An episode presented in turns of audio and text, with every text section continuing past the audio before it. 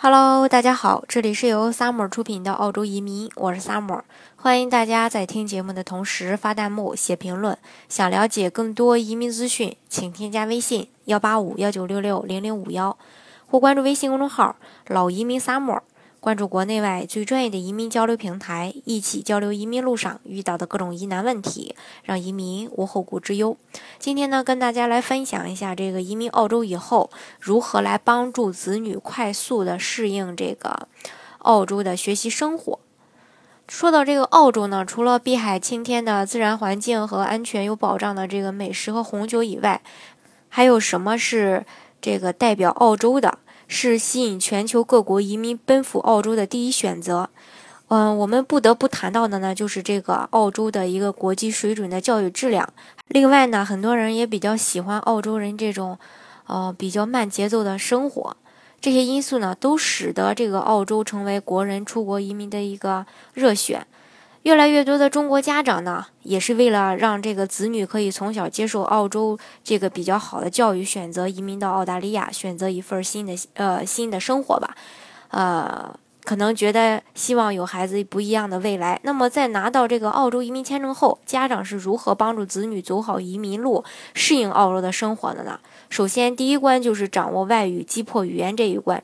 虽然说澳洲的群体越来越壮大，普通话呢俨然已经成为澳洲政府官方认证的除了英语外最多的使用人数的这种语言。但是对于移民的子女来说，如果要真正融入澳洲当地的生活，掌握外语呢，始终也是一个。啊，很必要的这个因素，掌握了语言呢，也能更贴近的去了解澳洲的生活呀、文化呀等等。那目前很多移民子女来到澳洲之前，多是为了这个考试而学英语，说的能力可能相对比较弱化一点，更别提这个地道的澳洲呃语言了。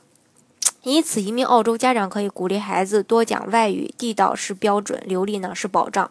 第二点就是要调整心态，及时的预知风险。移民到一个新国家，不论是大人还是小孩，都需要可能会适应，有这么一个适应的过程。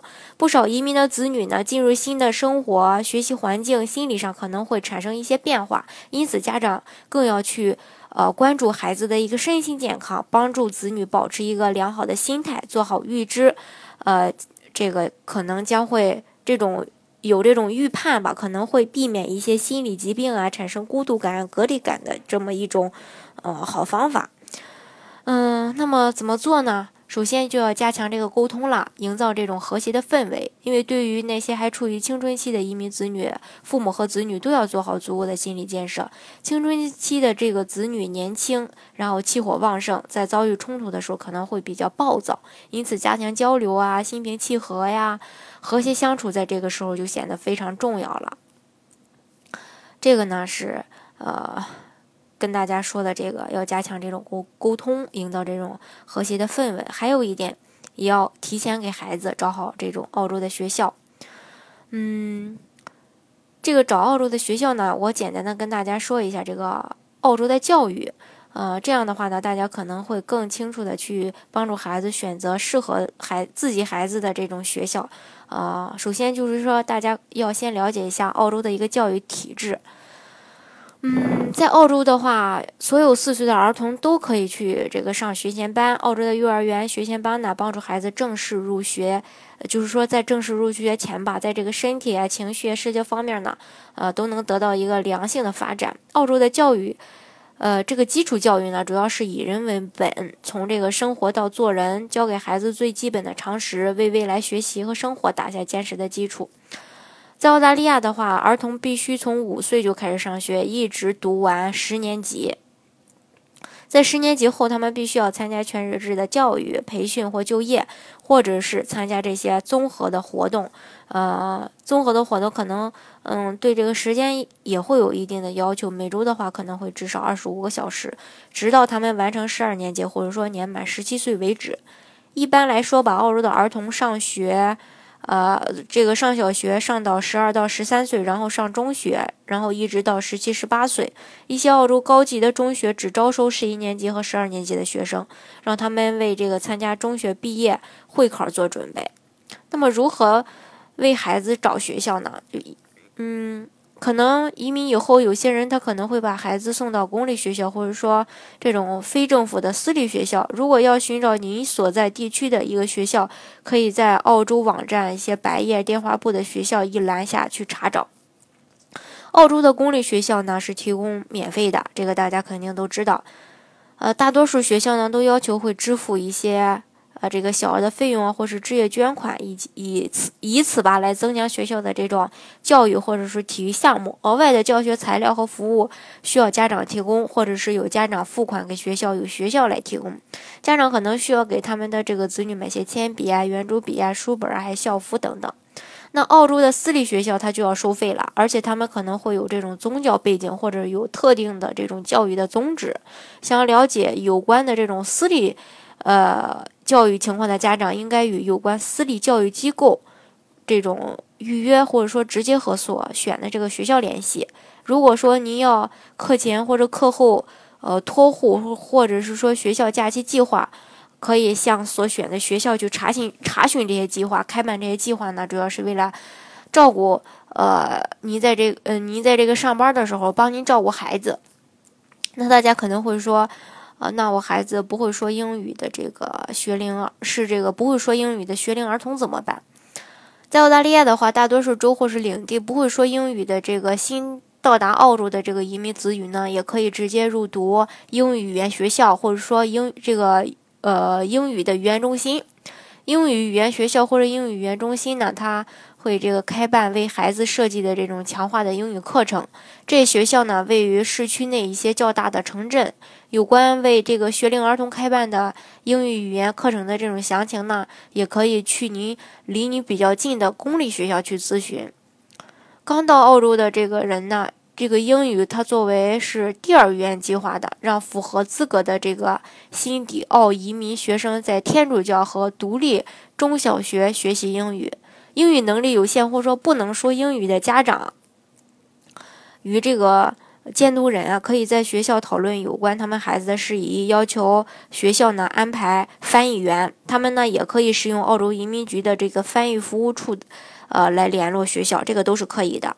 那么找到学校了，那怎么样为孩子这个报名就读呢？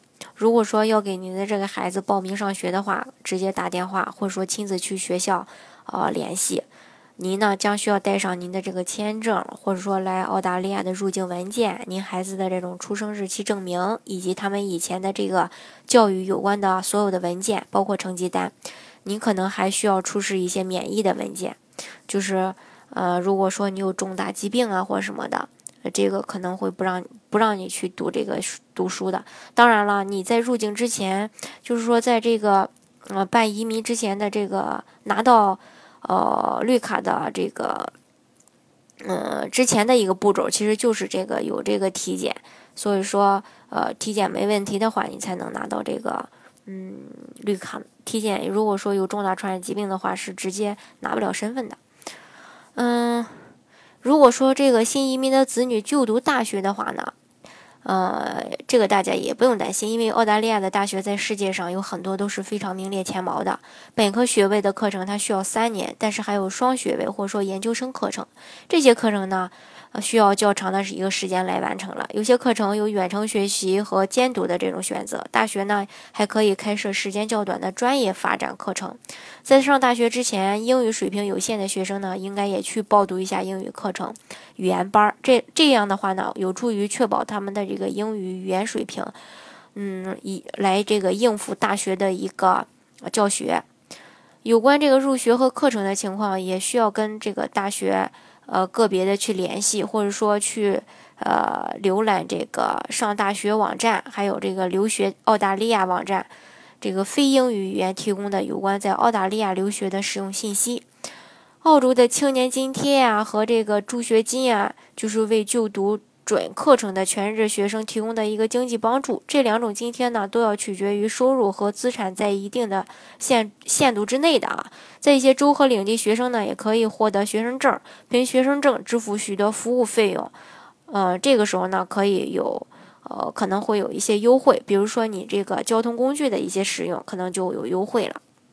以上呢就是跟大家呃介绍的这个拿到身份以后去到。澳大利亚以后，这个子女怎么去呃读书啊，怎么去更快的适应那边的生活呀，等等一系列的问题吧。如果大家还没有移民，或者说正在了解移民的一些相关信息的话呢，大家可以添加我的微信幺八五幺九六六零零五幺，或是关注微信公众号“老移民 summer”，关注国内外最专业的移民交流平台，一起交流移民路上遇到的各种疑难问题，让移民无后顾之忧。